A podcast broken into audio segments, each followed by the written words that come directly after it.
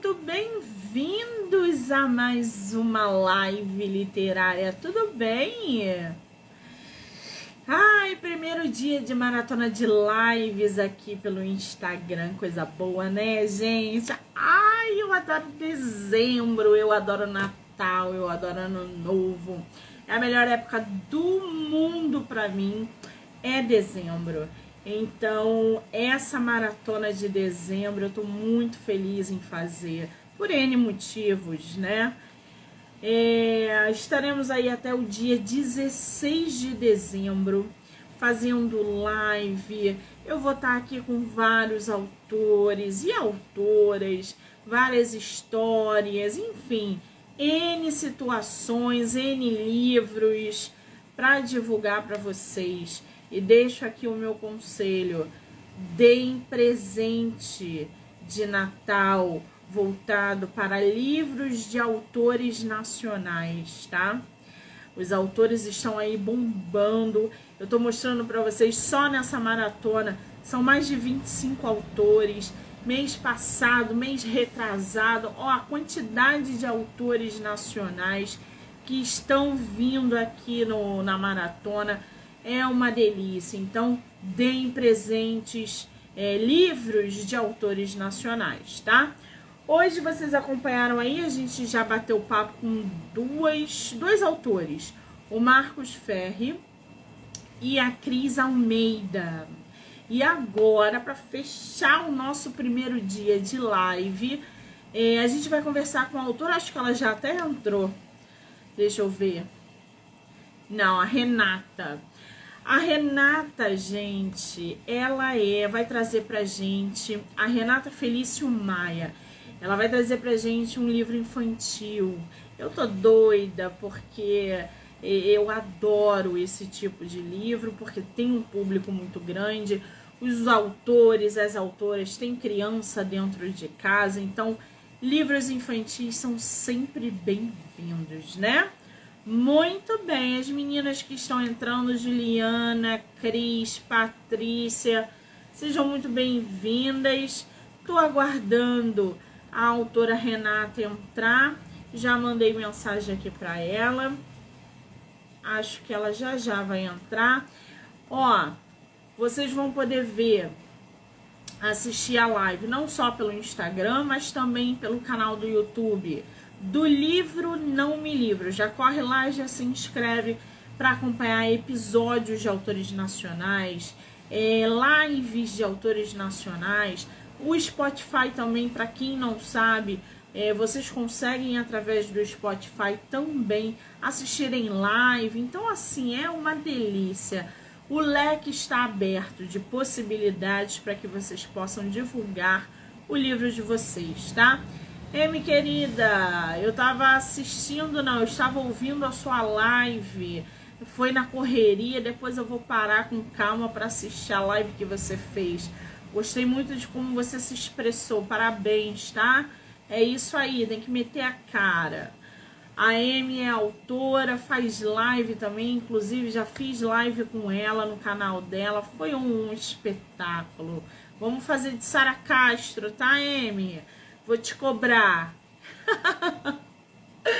Muito bem. Cadê a nossa autora? Deixa eu ver aqui. Será que ela está perdida por aí? Deixa eu ver se ela entrou aqui, gente. Que ela pode ter entrado e eu não vi. Não, ela ainda não entrou. Bom, amanhã a gente tem mais live. Até o dia 16 a gente tá cheio de live. Quem não agendou sua live ainda dá tempo. Corre que ainda dá tempo. Cuidado com os dias de jogo, né? Tem meninos aí, autores, que estão desesperados porque marcaram no, no dia do jogo e aí não conseguem mais data.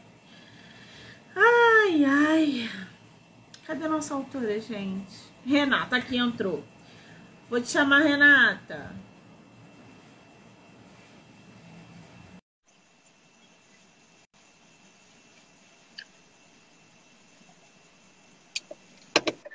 Deixa eu virar aqui.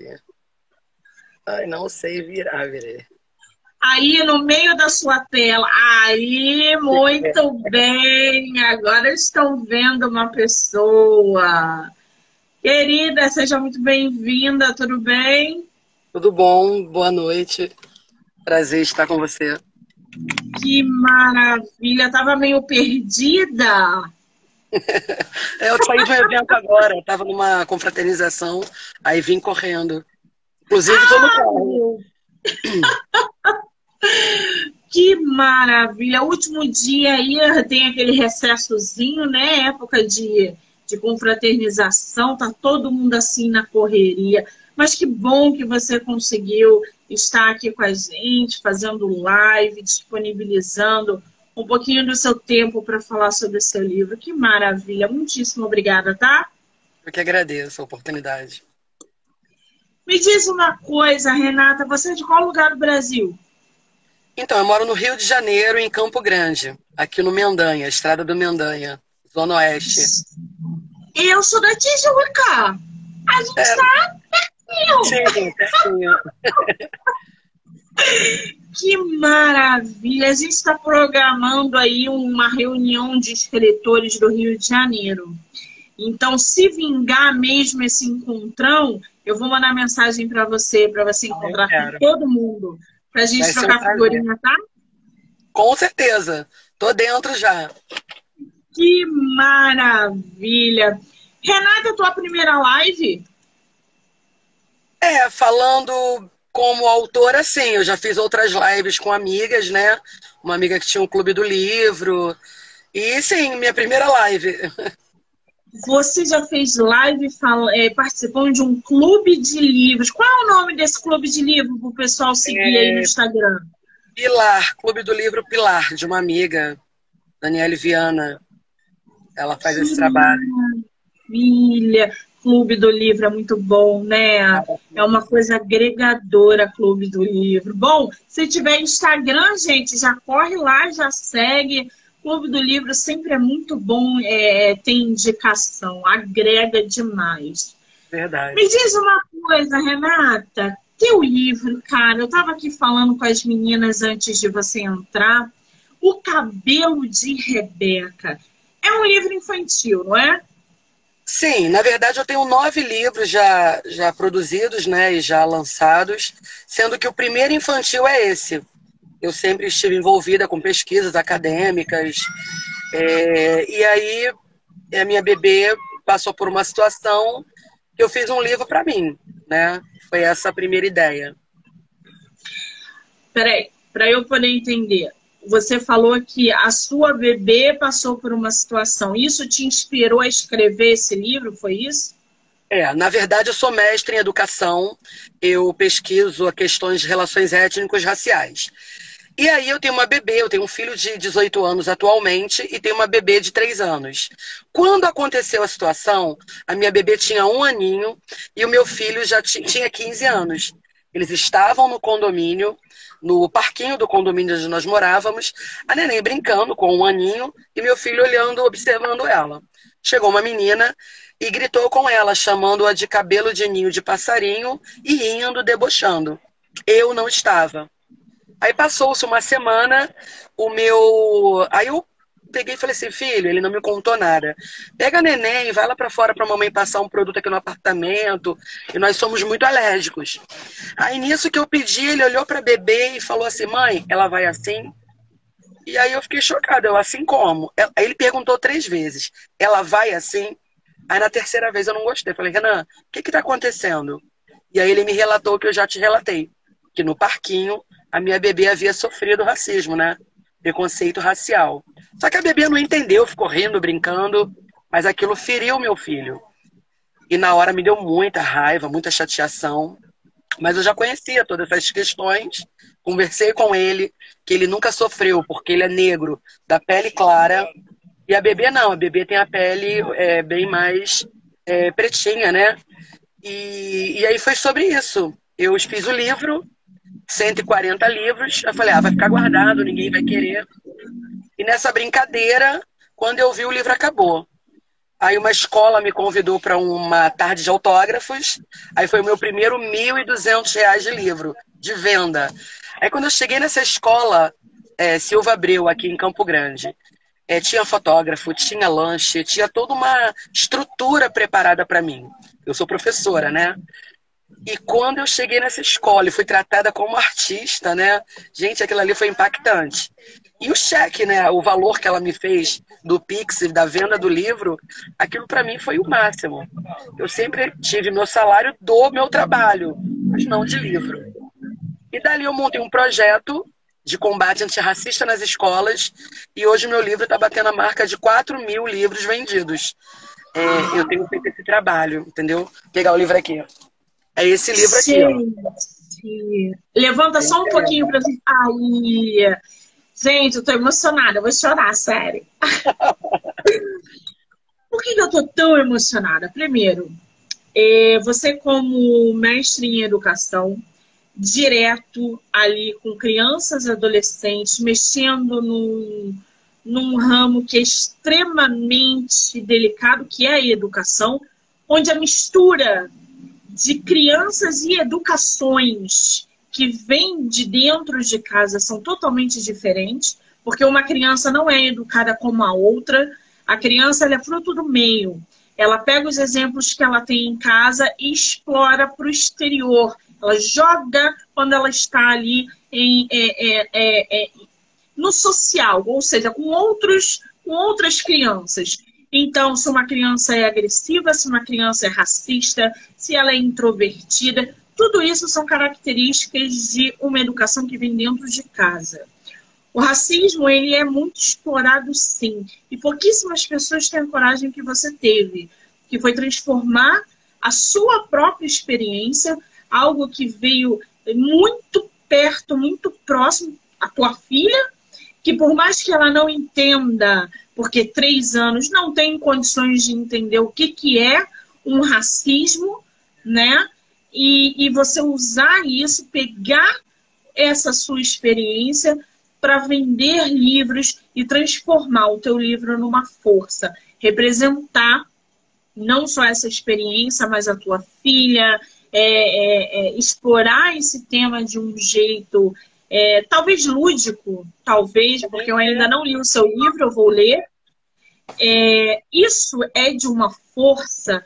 Eu não sei se vocês conseguem entender a dimensão que é, é uma autora nacional sem apoio, porque ninguém financia o livro do autor nacional, ninguém está ali, é, é, não, a gente vai apostar em você, não, a gente está sozinho. E pegar um livro, um tema desse e ganhar essa força. Então, assim, cara, você tá de para. Eu tô toda arrepiada, porque eu amo quando eu me deparo com esse tipo de coisa. Qual é o nome da tua bebê? Você pode falar ou não? Rebeca. É o mesmo nome do livro, né? O cabelo de Rebeca e o ninho ah. de passarinho. O nome dela é Rebeca. Lembrando que ela vivenciou essa situação de racismo com um ano. Hoje ela tem três, entende? Ah, sim. Verdade. É, e o meu um filho, ele tem 18 anos agora. Porque, na verdade, eu sempre vivi nesse contexto. A minha mãe é negra, dos olhos verdes. Então, todos os locais, minha mãe fez 70 anos em outubro. E até hoje, com 70 anos, ela ouve assim, é lente. E aí eu faço essa, essa, essa, esses questionamentos pós-contação de história. O negro não pode ter olhos verdes, o negro não pode ter olhos azuis, nós morávamos numa ótima casa aqui em Campo Grande. Uma casa muito grande, muito boa. Hoje ela mora em apartamento, até pela proteção, pela idade. E ela molhando, regando a plantinha lá no quintal. Chegava um ambulante, um vendedor ambulante, falava assim: Senhora, é, chama a sua patroa. Ela entrava, não respondia nada. Então eu venho dessa realidade. Porque apesar de ser negra, da pele clara, eu nunca vivenciei isso. E o meu cabelo a vida toda foi alisado. Eu tô com uma, um rabo, eu brinco que é rabo da Beyoncé. Esse rabo aqui foi, custou 70 reais. Eu tenho usado, faço coque, porque eu tô na transição, indo para o meu cabelo natural. Até pela minha filha mesmo, né? Eu quero que ela olhe para mim e se identifique. É, e tenha orgulho do cabelo dela. E pelas experiências que eu tenho vivenciado nas escolas. Tem dia que eu vou fazer um evento e falou assim: hoje vai ser o último dia que eu faço a contação de histórias e faço a venda de livro na escola. E aí, quando eu falo isso, é o dia que eu tenho alguma situação de relato, de choro, de trauma, aquele momento de catarse, que alguém, basta um. E aí eu tenho vivenciado muito isso. Eu fui numa escola particular, cara até, assim, a mensalidade bem cara aqui em Campo Grande. E num dos eventos, enquanto eu contava a história, as famílias, os pais, uma mãe começou a chorar. Eu sabia que era relacionado toda aquela, aquela temática mas a gente fica preocupado, né? Acabei a história, o pessoal se dispersou, foto. E aí eu perguntei, mãezinha, tá tudo bem? É que eu tive chorando, fiquei preocupada. Aí ela falou, são marcas do passado, são dores e traumas do passado que ouvindo essa história me fez relembrar. E eu estou muito feliz com essa, esse momento que você está trazendo para gente. Porque se houvesse isso lá no passado, ela não teria os tido os traumas que ela tem. Hoje é mais debatido, discutido mas no passado não. Hoje eu compreendo que minha mãe alisava meu cabelo para me proteger desse racismo velado, né? Mesmo a minha pele sendo clara. Então é sobre isso, sabe? A gente tenta fazer um trabalho, eu estou tentando, porque a gente não sabe tudo também. Eu estou tentando fazer um trabalho de combate antirracista. E eu vou à escola pública, à escola particular, a qualquer evento. Me convidou, eu estou lá. É, não só essa história, né? mas dentre outras histórias, eu faço esse trabalho de combate antirracista. É a minha proposta, é a minha luta. Maravilha, que coisa é magnífica. Olha, gente, eu tenho esse projeto de lives, vai fazer três anos. É a primeira escritora que eu pego com esse discurso. Com essa missão, com esse trabalho, com essa mentalidade. Porque as pessoas acham que a literatura ela tem que sair do, do nosso eixo. Então elas criam coisas na cabeça para transformar histórias que só para elas, elas criam uma bolha. E aí muitas vezes é assim, mas e a sua realidade? Por que, que você não coloca características da sua, da sua realidade? Coisas que você vivencia dentro da tua história. A pessoa, ela, ela às vezes passa por um problema, mas ela quer tampar aquilo com um buraco. A Renata não.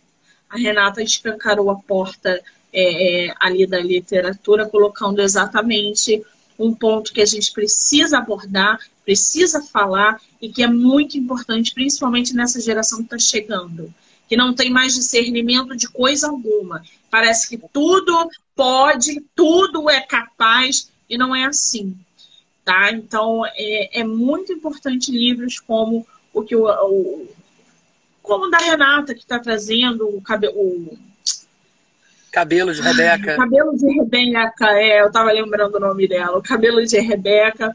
Então, é, é, mesmo que seja infantil, traz uma mensagem ali muito importante. É isso que eu fico muito feliz ao divulgar autores nacionais poder conhecer outras pessoas. Eu já queria te conhecer. Agora que você mora aqui do meu lado, agora que eu quero parceria mesmo. feita, parceria realizada.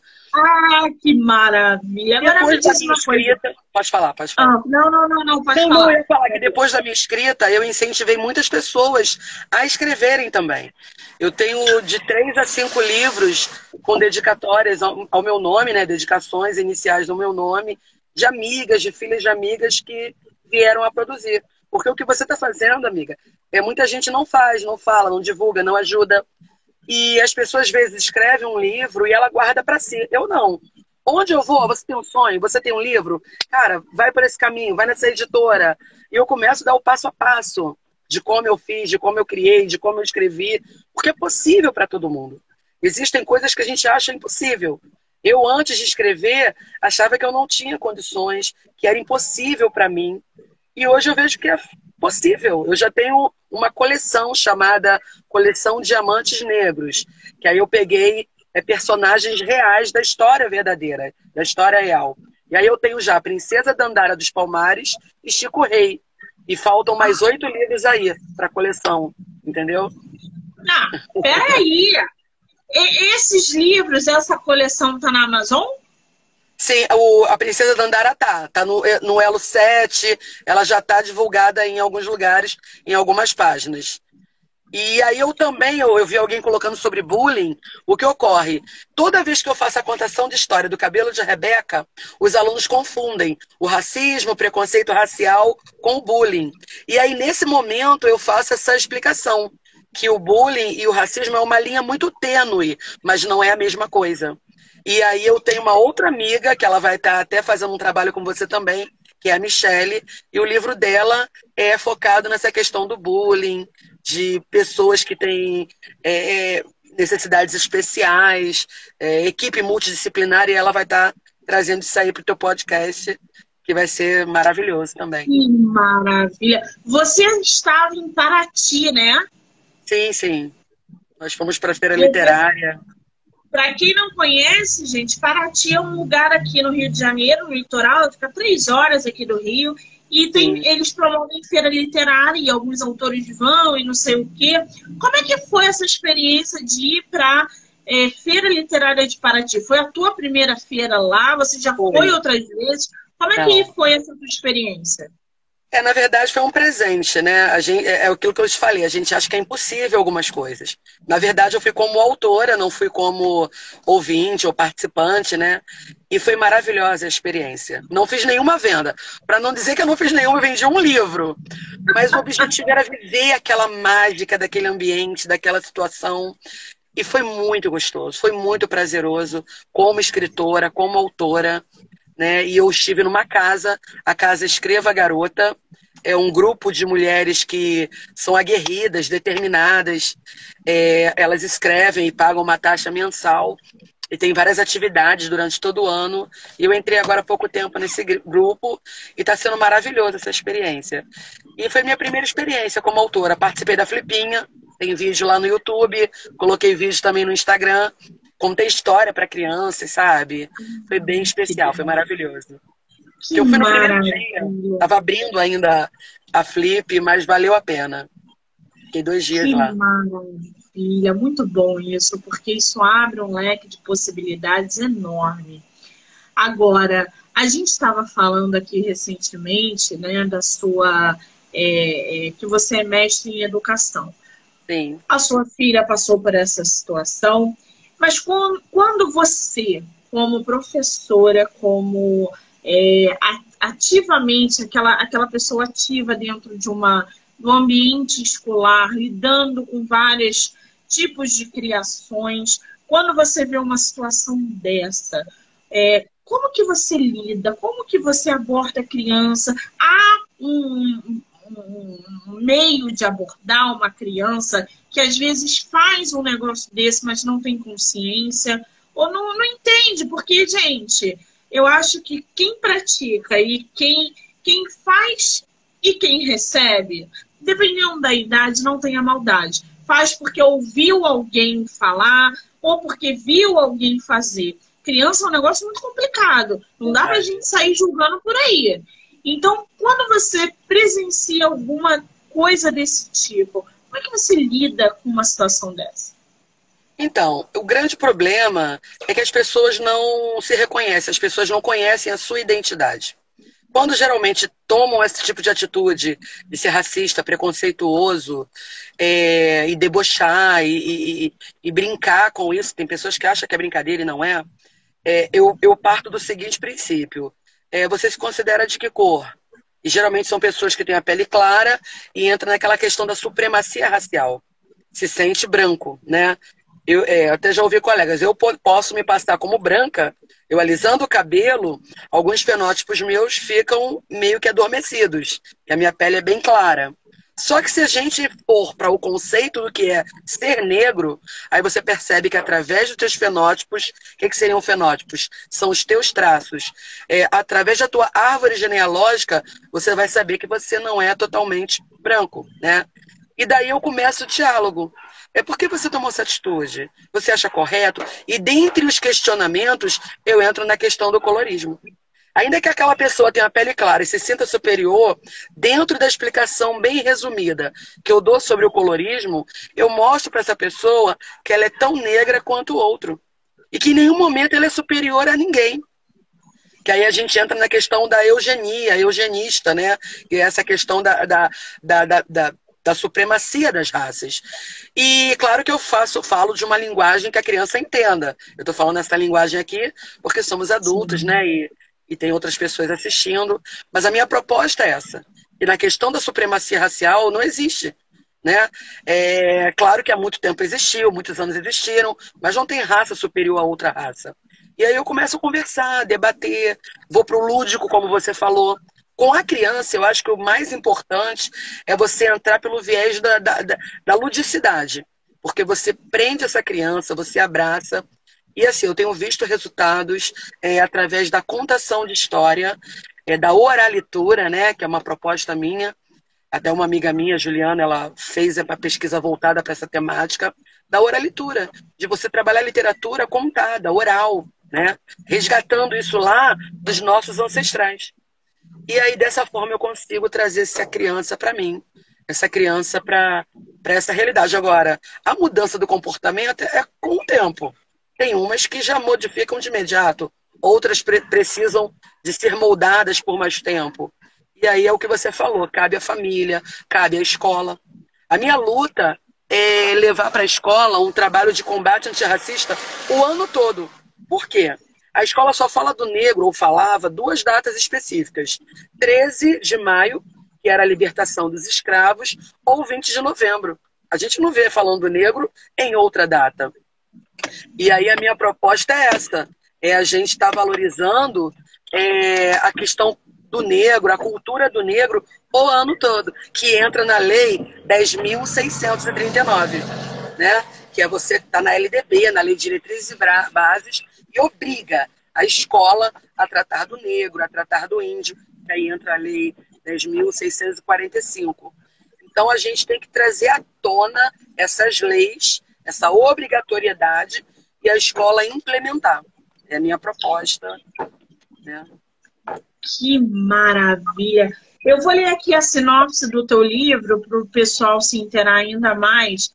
Aí você mostra a capa para eles, tá? Claro, Por claro, gentileza. Gente, eu vou ler para vocês a sinopse do livro O Cabelo de Rebeca e o Ninho de Passarinho. O livro é sobre uma história de afeto e proteção. A autora tece a narrativa com um fio mágico sobre o mundo real e o sentimento de uma criança diante do preconceito racial. O cabelo de Rebeca e o ninho de passarinho é uma história para ser lida em todos os lugares, por todos os que queiram saber um pouco mais a respeito de apoio, solidariedade e afirmações positivas das identidades étnicos raciais.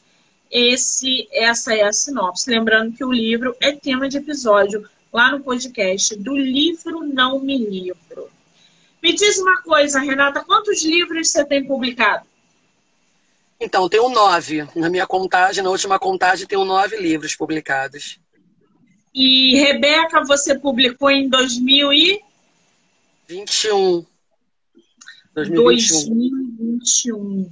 Aqui no site da Amazon, ele não tá, ele, ele só tem a capa física, não é isso? Isso. Ele não tem o e-book, né? Ainda e nem tá no Kindle. Não, não, é que eu, eu ainda estou engatinhando, né? Na verdade, tudo isso para mim é novo. É, eu pensei em fazer o e-book, né? E aí me sugeriram, não, primeiro trabalha é, o físico e tal, porque eu tenho um projeto. É meu primeiro livro autografado. E aí eu vou às escolas, apresento esse projeto, passo a um valor um pouco mais baixo, a escola, se quiser, particular, é claro, ela ganha um valor em cima. E na escola pública eu quase que não tenho lucro nenhum. Porque o meu objetivo é que todos tenham acesso à literatura, tenham aquele momento mágico do autógrafo. É, e essa é a minha proposta. Então, assim, eu estou engatinhando ainda, estou aprendendo a trabalhar. É, porque eu não dependo, assim, o livro me ajuda na venda, ótimo. Mas graças a Deus eu não dependo do livro para sobreviver ou para viver. Eu tenho duas matrículas, eu trabalho com outras questões, né? Faço outros tipos de trabalho, correção, etc. Então eu tenho como me manter financeiramente. O livro acaba sendo um hobby, uma, uma meta, uma, é, uma missão, né? Que eu, que eu realmente acredito que seja. E aí a gente junta essa missão com, com prazer, com poder ganhar dinheiro também. Mas é sobre isso. A escola que me convidaram. O, os seus outros livros foram todos de maneira independente que você publicou? Todos. Todos, todos. Eu até me inscrevi agora, pouco, uns 15 dias, para essa para ser contemplada com a Lei Rouanet, né? Fazer o projeto, esse projeto ser bancado pelo, pela verba do governo federal. Estou até aguardando a resposta. Mas é assim, é, todos foram eu que custeei, que banquei. Agora, todos os seus livros, eles voltam para a mesma temática?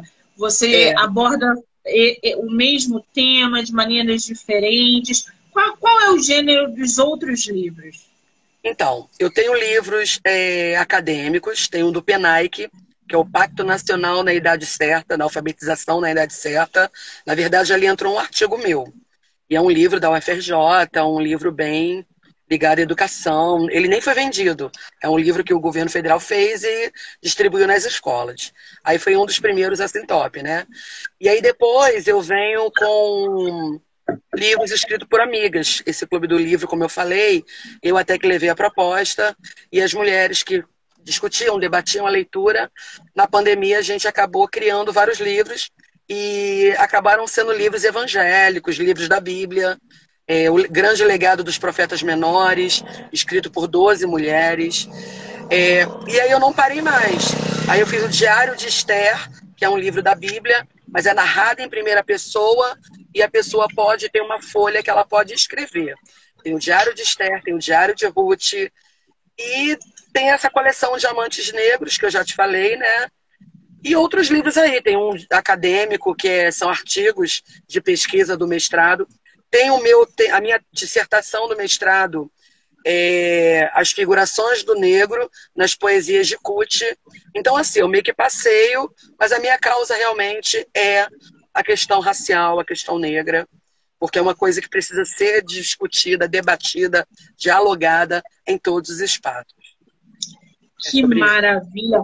A gente já pode falar aí de publicação nova ou está muito cedo? Você já está produzindo alguma coisa ou está muito cedo? Não, não está cedo não. Na verdade, a gente quando começa não consegue parar. É, eu brinco que é uma cachaça, né? A gente acaba. Você deve saber melhor do que eu. A gente fica viciada. E não é competição, não é para ninguém. Eu não sei se você vivencia isso. É uma coisa muito minha, muito. É, é como se a gente ouve as pessoas falarem assim: ah, não, a gente precisa ter um tempo só pra gente. É aquele momento só. A literatura, a escrita, é esse meu tempo. É esse meu momento. E assim, claro que eu quero vender, ficar rica e milionária. Mas o meu objetivo é assim, não é pelos outros. Eu quero que todos leiam. Mas, cara, eu estou muito focada em mim, no, no que eu estou produzindo, no que eu gosto, no que me faz bem. E isso me faz muito bem. Isso me traz vida. E aí eu brinco com as crianças, né? Eu falo essa frase: ler é viajar sem sair do lugar. E a leitura, a escrita me faz isso. Eu viajo sem sair do lugar nessa produção. E contando as histórias também. E aí eu tô sendo surpreendida a cada dia que passa. Tem convites, essa questão de 4 mil livros, eu falo sério, vai virar best-seller, que é uma média de 9 mil livros vendidos. Eu falei, nem que eu tenha que comprar e dar de presente, vai virar best-seller. Mas por enquanto eu estou vendendo, não está precisando dar, não. E é sobre isso, sabe? Eu sou aluna de escola pública, fruto da escola pública é, pai motorista, mãe costureira. Então, essa minha vivência fez com que eu realmente trilhasse esse caminho aí. Eu acredito muito na educação, acredito muito na leitura. É por aí. Pois é. Mas tem livro novo, sim. Chico Rei. E vai sair quando?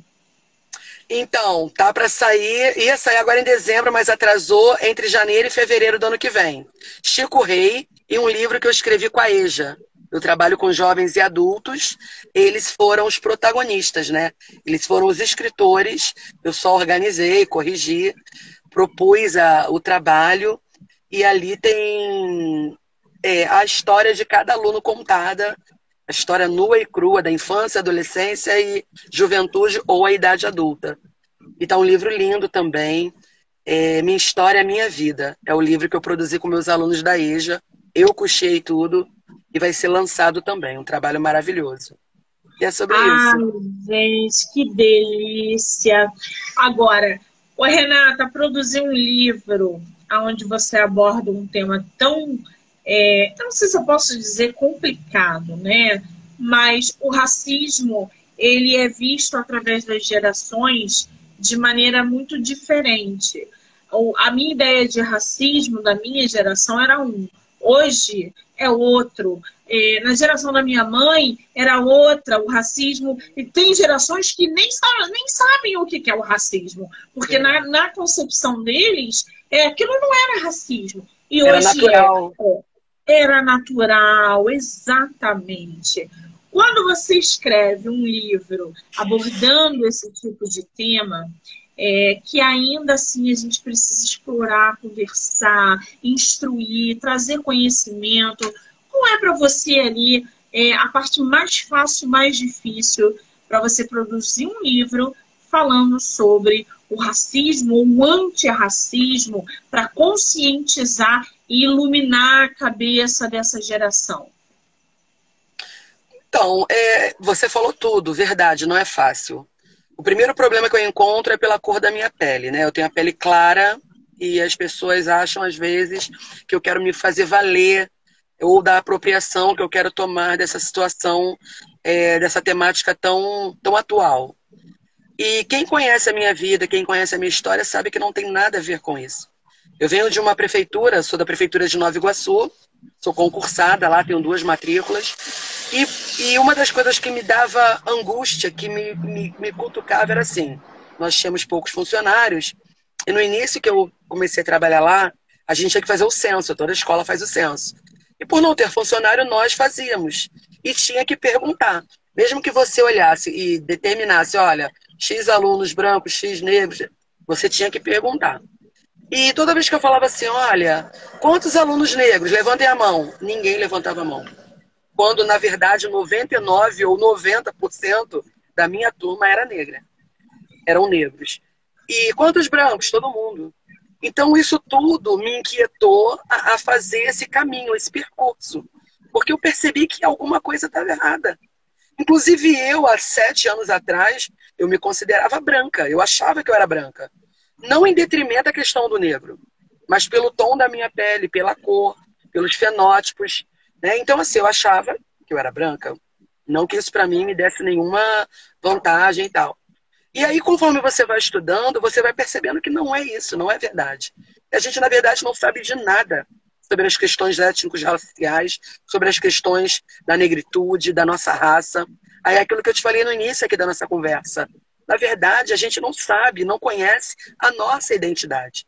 Aí é onde Balma, onde é, grandes é, é, pesquisadores, eles vão estar dando suporte para que a gente, Santos, para que a gente compreenda que precisamos identificar a nossa identidade. Aí nós temos aí grandes famosos, né? Jamila Ribeiro, dentre outros que agora, no, Malino, que agora não vou lembrar o nome, mas que são pessoas assim de ponta que nos orientam é, a, a, a nos conhecermos melhor. Como? através de pequenos manuais, manuais antirracistas, e dessa forma a gente vai aprendendo, dessa forma a gente vai se conhecendo. Porque é aquilo, eu não sei tudo, mas o pouquinho que eu sei, eu tento passar, eu tento ouvir, eu aprendo até mais ouvindo do que ensinando, passando. Então é essa troca, né? É igual você acabou de falar aí, eu já vou pesquisar. Eu amei a sua fala quando você diz assim: é, a questão racial, a questão do preconceito, é, de acordo com as décadas, né, com os anos, é, foram diferentes. Cara, é um fato. E eu nunca parei para me tocar, assim, para ficar pensando realmente ou pesquisar uhum. dentro dessa questão. E eu vou ser sincera com você. Esse bate-papo aqui para mim está sendo maravilhoso, porque eu já vou olhar com a tua ótica. Eu já vou pesquisar com essa tua visão. A é uma visão maravilhosa, inteligentíssima. E que a gente é tanta coisa que você não tem nem tempo. Mas agora eu vou priorizar, entende? Ah, agora, você como né, é, é, mestre em educação, você acha que a educação ela pode melhorar o racismo? Você acha que isso é cabível? Você acha que essa dinâmica funciona ou não? Sim, total. A educação é o caminho. A educação é a solução. Porque eu vou às escolas e tem professores que nunca ouviram falar sobre essa lei. Eu mesma, há sete anos atrás, dez, eu não ouvia. Então, assim, hoje eu difundo, de certa forma, através da contação de história, a Lei 10.639, que é a obrigatoriedade de você levantar tudo que o negro contribuiu para a nossa sociedade. E as pessoas é, acabam abafando, acabam deixando de lado. E só vão lembrar do negro, como eu te falei. Ah, dia 20 de novembro, a gente faz uma feijoada, a gente bota um. É, é, algum pano com um tecido na cabeça, e, e, a pintura ou a dança, e depois daquilo acaba. Então a gente sabe que não é por aí. Não estou desvalorizando as datas, tá? Eu acho que são necessárias, são pertinentes. Eu estou fazendo uma crítica aos outros dias que não são feito nada. E essa é a minha luta, a minha proposta nas escolas que eu faço a venda dos meus livros e o projeto, entendeu? Eu vou e proponho essa, essa proposta de, olha, vamos é, fazer um trabalho de combate antirracista através da contação de história. E o ano todo. E já abro a agenda já em fevereiro, entendeu?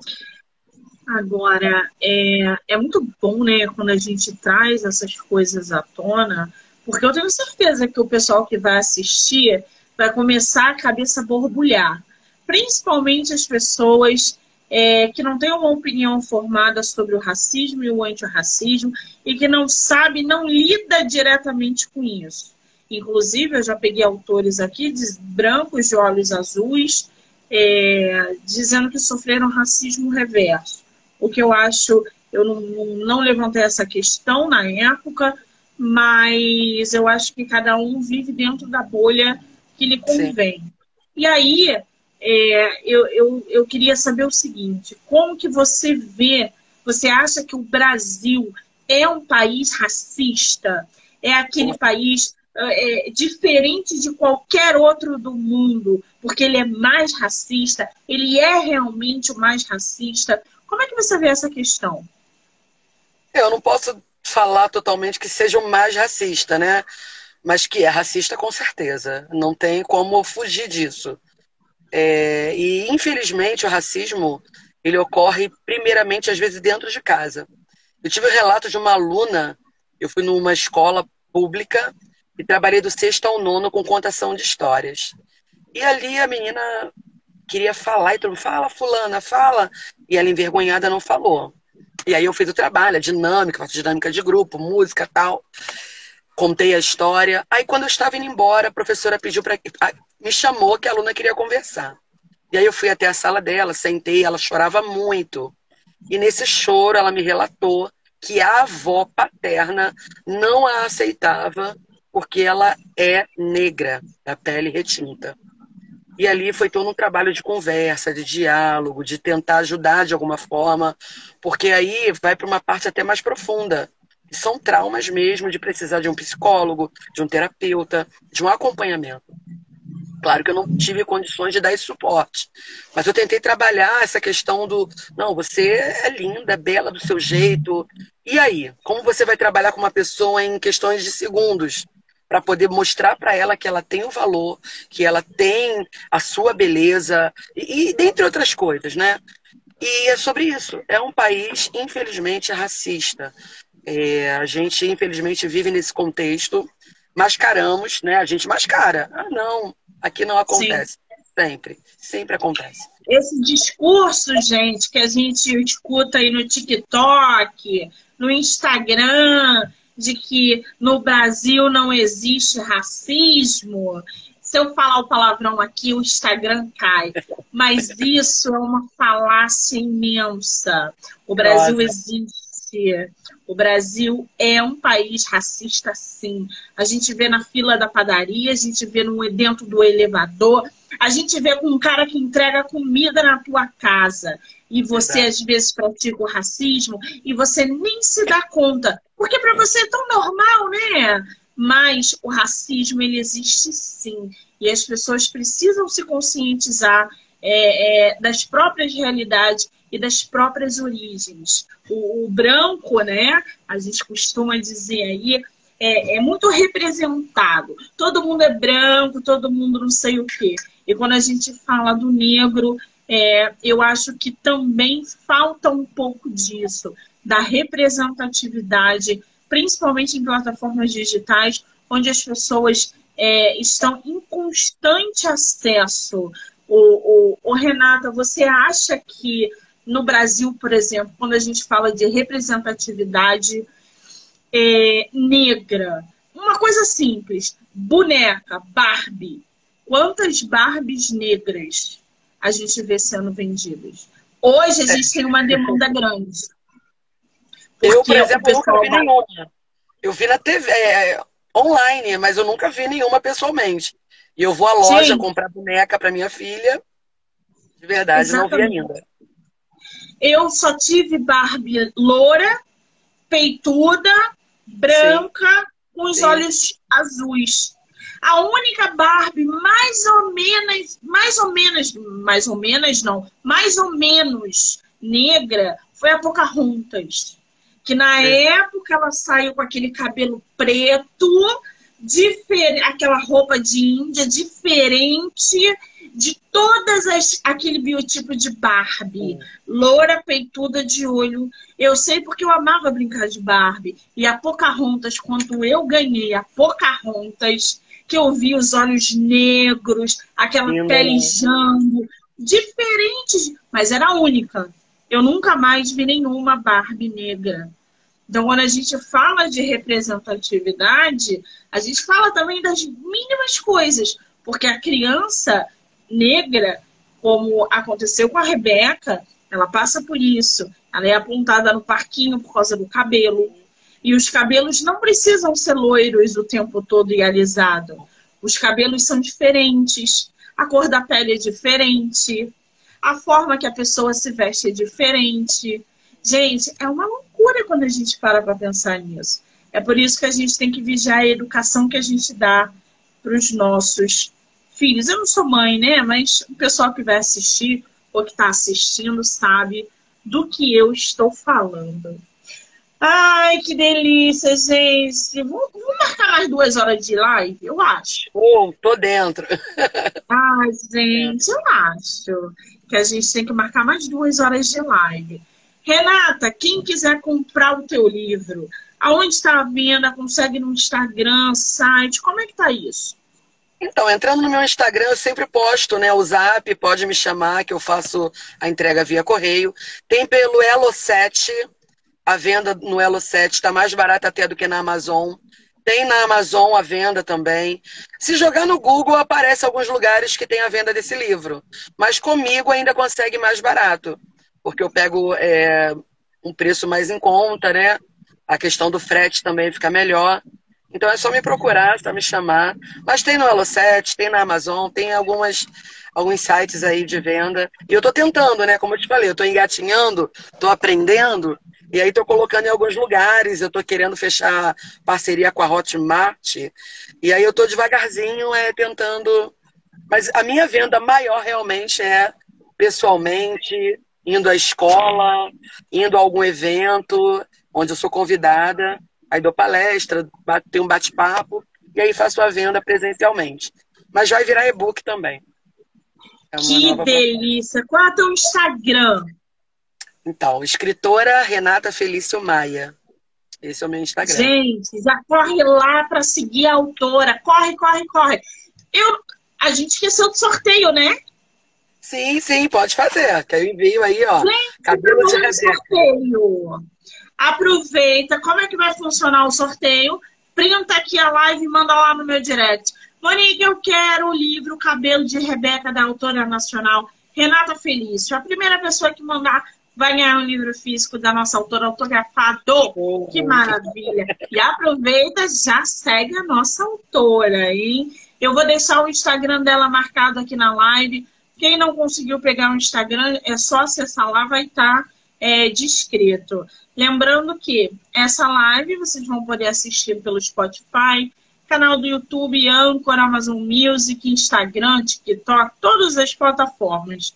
Renata, querida, eu quero te agradecer pelo seu lindo trabalho, por essa vocação que é educar, iluminar, levar conhecimento, abrir mentes, dizer para você que essa tua força, essa tua luz, essa tua energia é maravilhosa, não é à toa. Você está dentro do carro, né? Pô, eu ia entrar tá no apartamento, mas o horário estava apertado. E é pequenininho o apartamento, uma barulhada, neném, marido, filho. Falei, vou ficar no carro mesmo. Gente, está fazendo live dentro do carro. Isso fala muito sobre força, potência, dedicação, porque não é todo mundo que se propõe a fazer uma live de uma hora dentro de carro. Então, assim, você é incrível. Que maravilha poder trazer você no meu projeto. Eu desejo para você todo o sucesso do mundo. Que você não pare. Volte para falar sobre os seus diamantes, que eu quero conhecer essa coleção. E sucesso, querida, hoje e sempre. Muito obrigada. Muito obrigada. Agradeço a quem ficou até agora. Agradeço quem ainda vai assistir futuramente. E eu espero que tenha contribuído de alguma forma, né? Que aprender sempre é bom, sempre é, é excelência, né? Aprendizagem. Então, muito obrigada pela sua fala, pelo seu carinho, pela sua condução na, na, nas perguntas. Eu agradeço tudo, tudo mesmo. É uma honra participar. Ah, que delícia, gente. Quero agradecer a todo mundo, dizer que até o dia 16 teremos muitos autores e autoras aqui batendo papo com a gente, trazendo muitos livros e ó, deem livros de autores nacionais nesse Natal. A gente agradece. Renata, beijo, um amor, beijo. obrigada. Boa noite, obrigada. Um beijo, eu que agradeço.